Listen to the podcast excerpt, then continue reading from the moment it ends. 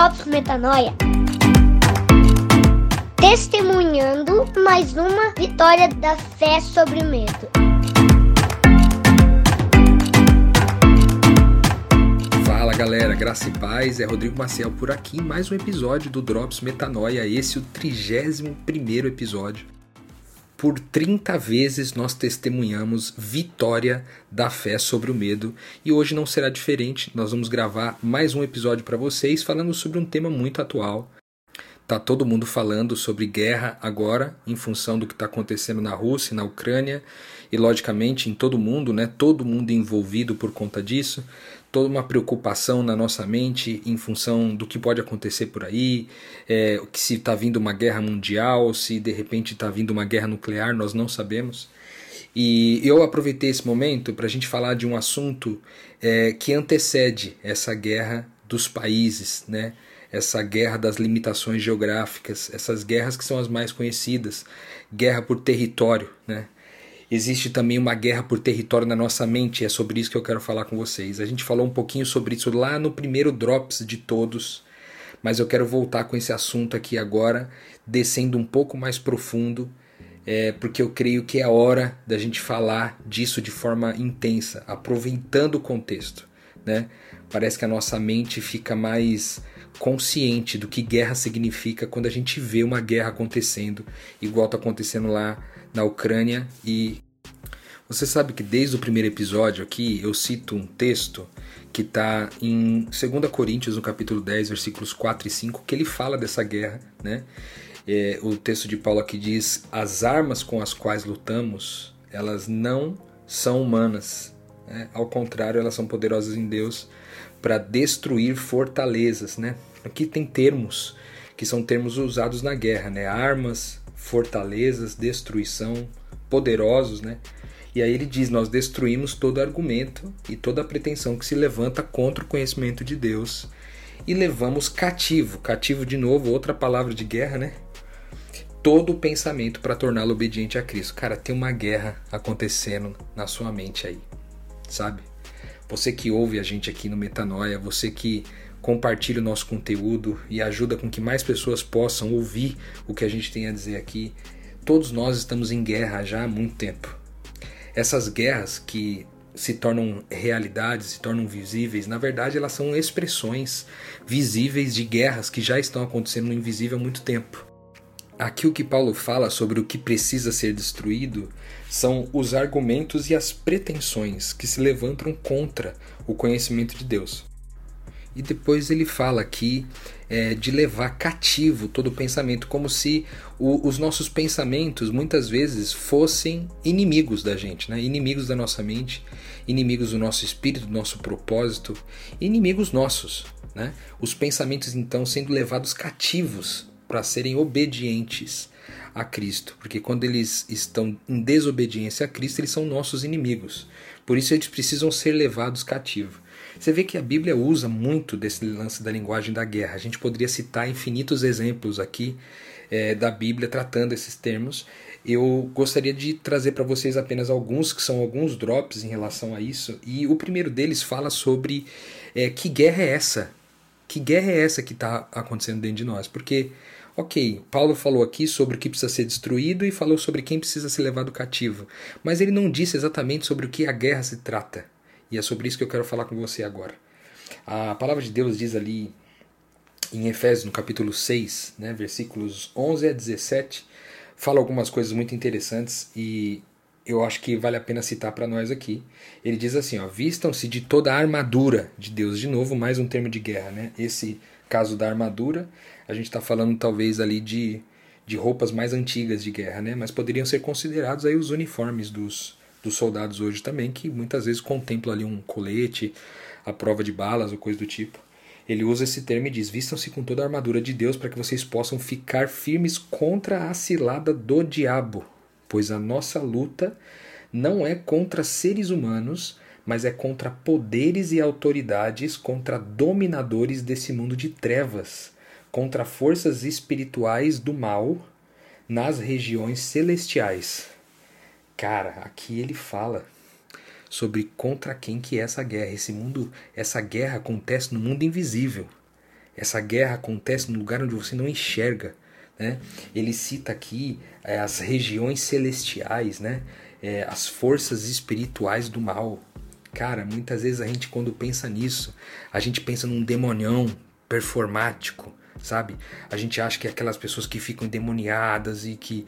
E é também, só que cada dia que passa, nessa minha experiência com a missão de Deus, como missionário, andando de casa em casa, eu tenho percebido que esses demônios, de forma mais performática, é, eles se manifestam mais onde há mais ignorância do povo, nos lugares onde há mais as pessoas são mais cultas, mais intelectualizadas, eles se manifestam de outras formas, muito mais sutis, é, muito mais é, cuidadosas, muito mais é, invisíveis, né? E isso é, eu posso assegurar que tem a ver com essa guerra na nossa mente, tem a ver com os nossos pensamentos, tem a ver com ser aprisionado na nossa mente.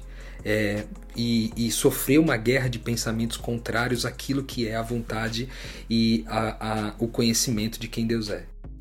É por essa razão que a gente está experimentando uma, uma epidemia, vamos dizer assim, generalizada é, de doenças mentais, doenças psicológicas, doenças da alma. Ou seja, o território que está sendo disputado aqui é a sua mente. É a mente de você que escuta aqui o metanoia, é a mente de todo mundo que vive nessa geração perversa, com essa maneira perversa de pensar.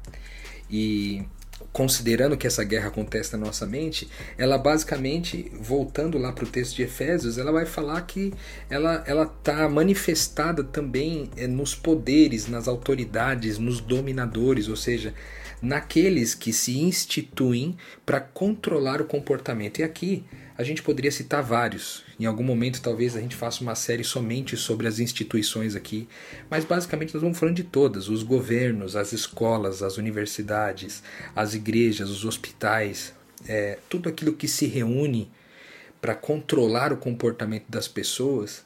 É, acessa muito mais rapidamente esses poderes da, é, das, regiões cele, é, das regiões celestes, né? celestiais, como diz o texto ali.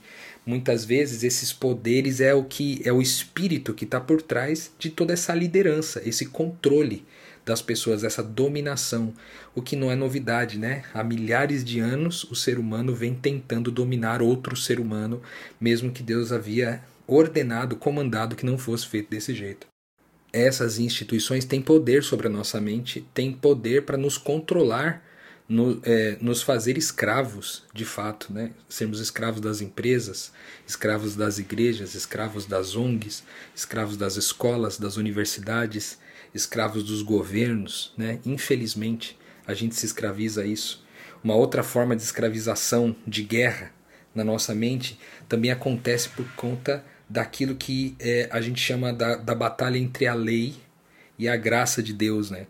De a gente achar que a gente tem que fazer alguma coisa para se tornar alguém digno diante de Deus, quando na verdade a graça dele nos basta.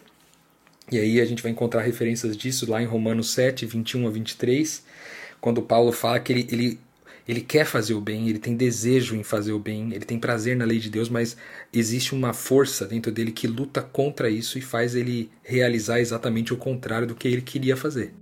E aí uma característica importante do texto de Efésios é que ele fala que nossa guerra não é contra seres humanos, né?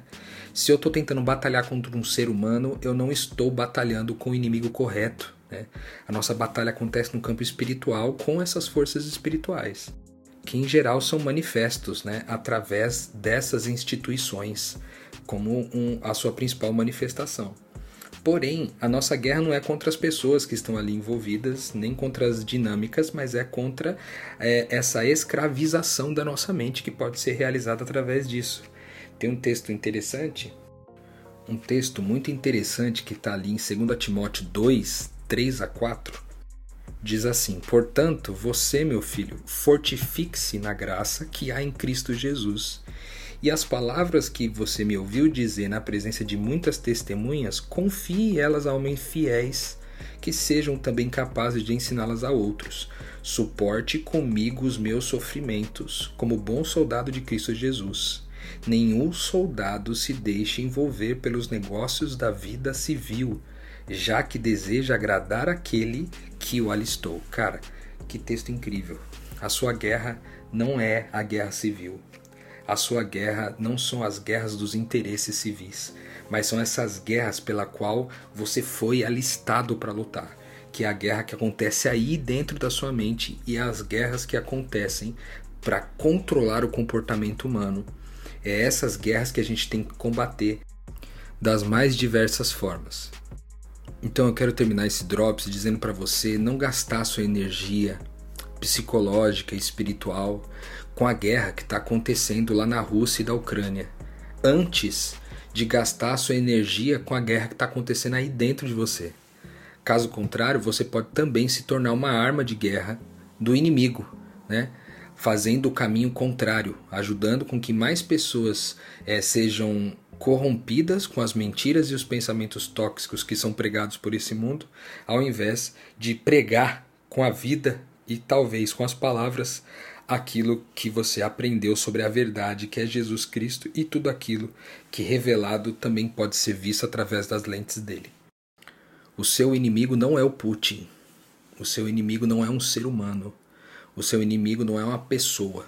O seu inimigo é uma força espiritual e ele está atuando na sua mente. E aqui nós do Drops Metanoia, a gente tem trabalhado fortemente para te ajudar, né? te entregando é, como diz ali o texto de Provérbios 20 e 18, né, que os conselhos são importantes para quem quiser fazer planos e quem sai à guerra precisa de orientação.